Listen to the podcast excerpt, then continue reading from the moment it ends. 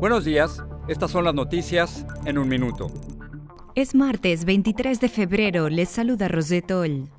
La esposa de Joaquín El Chapo Guzmán, Emma Coronel, se presenta ante un juez este martes en una corte de Columbia tras haber sido detenida en un aeropuerto de Virginia.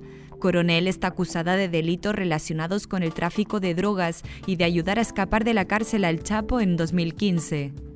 El presidente Biden homenajeó a los más de 500.000 fallecidos por COVID-19 en Estados Unidos, el país con más muertos del mundo por esta enfermedad, un 20% de los fallecidos a nivel global, una cifra, según el Dr. Fauci, que no debería haberse registrado en un país rico como Estados Unidos, que a su juicio ha gestionado la pandemia peor que muchos otros.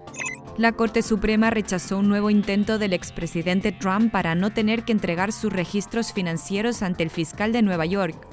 La confirmación de Nira Tandem como directora de la Oficina de Presupuestos se complicó luego que varios senadores, el demócrata Joe Manchin y los republicanos Susan Collins y Mitt Romney, confirmaran que no la apoyarán. Más información en nuestras redes sociales y univisionoticias.com.